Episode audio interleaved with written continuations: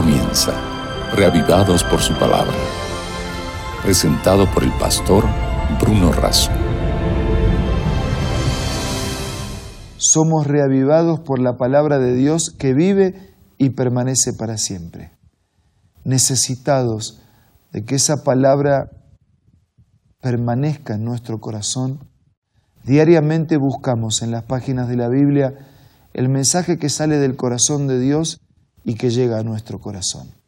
Hoy nos detenemos en el último capítulo del libro de Isaías, en el capítulo 66, pero antes vamos a pedir la bendición de Dios. Padre nuestro que estás en los cielos, al meditar en tu palabra pedimos la asistencia de tu Espíritu. Lo hacemos con necesidad y también con gratitud. En el nombre de Jesús. Amén. El capítulo 66 del libro de Isaías es el último capítulo del libro, así que cierra el mensaje del libro. Y a través del profeta nosotros recibimos un mensaje de juicio y también un mensaje de esperanza. Comienza el capítulo de esta manera. Así dice el Señor, el cielo es mi trono y la tierra el estrado de mis pies. ¿Qué casa me pueden construir? ¿Qué morada me pueden ofrecer? Si fue mi mano la que hizo todas estas cosas. Fue así como llegaron a existir, afirma el Señor. ¿Quién me puede hacer algo si yo lo hice todo? Yo estimo a los pobres y contritos de espíritu, a los que tiemblan ante mi palabra, pero los que sacrifican toros son como los que matan hombres, los que ofrecen corderos son como los que desnucan perros, los que, los que presentan ofrendas de grano son como los que ofrecen sangre de cerdo. Los que queman ofrendas de incienso son como los que adoran ídolos. Ellos han escogido sus propios caminos y se deleitan en sus abominaciones. Pues yo también escogeré aflicciones para ellos y enviaré sobre ellos lo que tanto temen. Dios desaprueba aquí esa mezcla, ¿no? Esa mezcla de lo santo y de lo profano.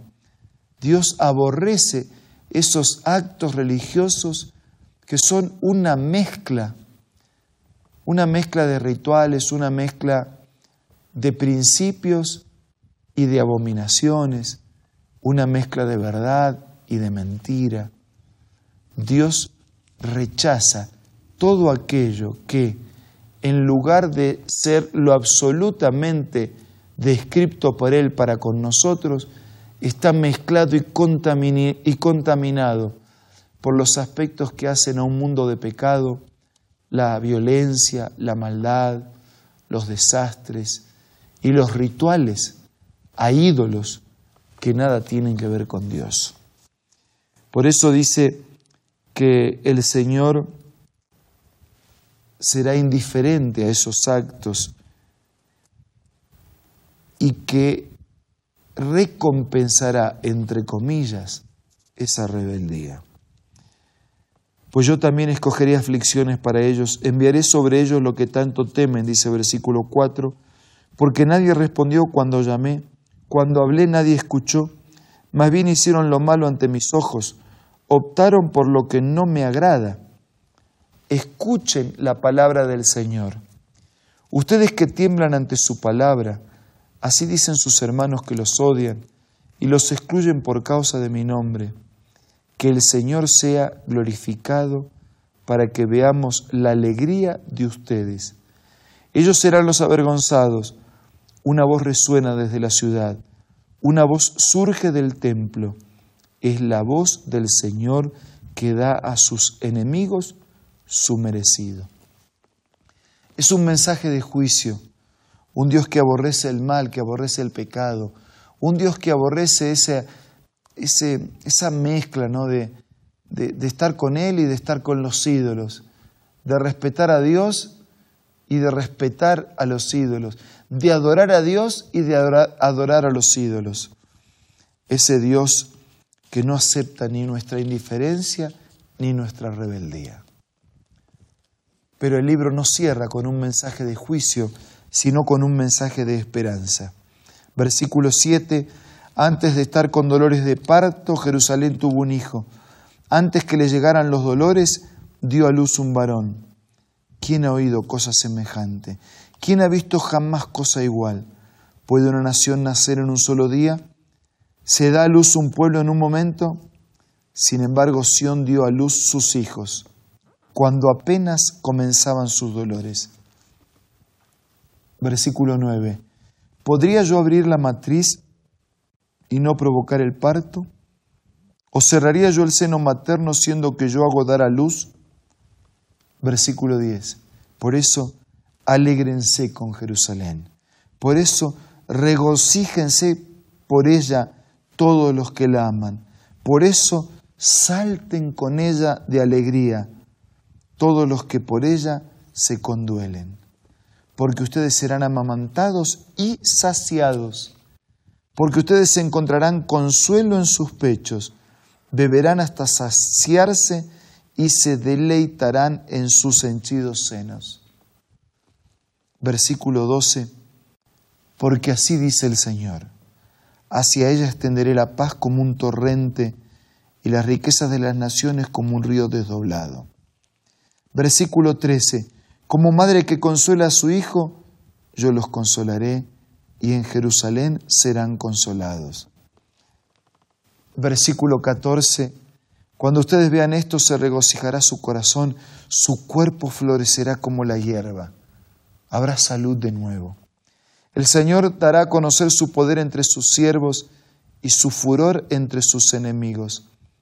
Ya viene el Señor con fuego, sus carros de combate son como un torbellino, descargará su enojo con furor y su reprensión con llamas de fuego. Ya viene el juicio, ya se termina el mal y el pecado, ya se cierra este triste paréntesis de pecado. Con fuego y con espada juzgará el Señor todo mortal. Muchos morirán a manos del Señor cuando Él haga justicia.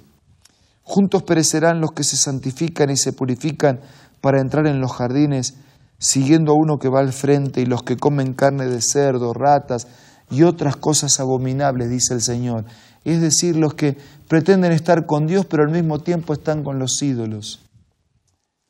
Versículo 18. Yo, por causa de sus acciones y sus ideas, estoy a punto de reunir a gente de toda nación y lengua.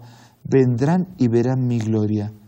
Le daré una señal y a algunos de sus sobrevivientes los enviaré a las naciones, a Tarsis, a Pula, a Lidia, a Turbal, a Grecia, a las costas lejanas ellos anunciarán mi gloria entre las naciones. Versículo 20. Dios estaba convocándolo en aquellos días de Isaías, la restauración. Y a todos los hermanos que ustedes tienen entre las naciones, los traerán a mi monte santo en Jerusalén, como una ofrenda al Señor. Los traerán en caballos, en carros de combate, en literas, en mulas, en camellos. Los traerán como traen los israelitas en recipientes limpios sus ofrendas de grano al templo del Señor. Y de ellos yo escogeré algunos que serán sacerdotes y levitas, porque así como perdurarán en mi presencia el cielo nuevo y la tierra nueva, esta profecía tuvo lugar de cumplimiento en aquellos días de Isaías, pero también tendrá un doble cumplimiento en el regreso de Jesús porque así como perdurarán en mi presencia el cielo nuevo y la tierra nueva que yo haré, así también perdurarán el nombre y los descendientes de ustedes, afirma el Señor. 23. Y sucederá que de una luna nueva a otra y de un sábado a otro toda la humanidad vendrá a postrarse a mí, dice el Señor. Saldrán y contemplarán los cadáveres de los que se rebelaron contra mí porque no morirá el gusano que los devora, ni se apagará el fuego que los consume. Repulsivos serán a toda la humanidad. Allí, los que recibieron la justicia definitiva de Dios, arderán hasta que todo se consuma y hasta que el mal haya desaparecido para siempre. Pero en el reino de Dios, en el trono de Dios, en el cielo y después en la tierra purificada, por eso dice cielos nuevos y tierra nueva, donde muera la justicia, donde perdurarán el nombre y los descendientes de ustedes para siempre. Amigos, esta es la promesa de Dios. La promesa de Dios no se limitaba solo al pueblo de Israel o, o a Jerusalén para los días de Isaías. La promesa de Dios son para nosotros hoy. Hoy cuando todavía vivimos en un mundo de pecado, lastimado, afligido, agobiados, hoy Dios tiene una promesa, cielos nuevos, tierra nueva, en los que mora la justicia. De mes en mes, de sábado en sábado, vendrá toda carne a adorar delante de mí. La adoración será por toda la eternidad. Cuando ya no haya más pecado ni pecadores.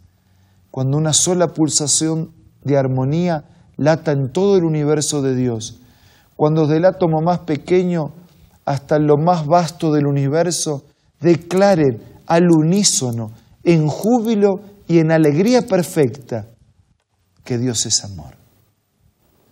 Estas son declaraciones de Elena de Huay describiendo la hermosura y la belleza de la eternidad.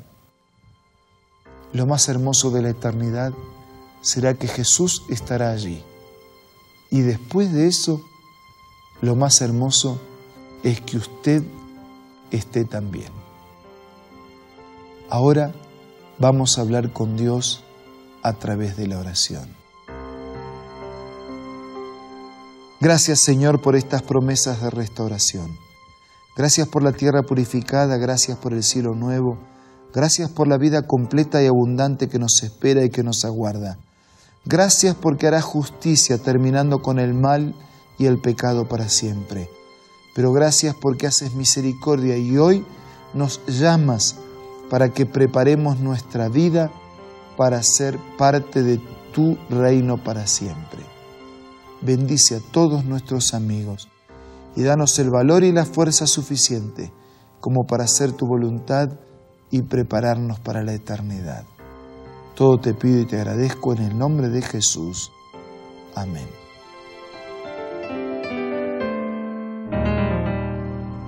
Muchas gracias. Nos reencontramos mañana para seguir siendo reavivados por su palabra. Esto fue Reavivados por su palabra, presentado por el pastor Bruno Razo.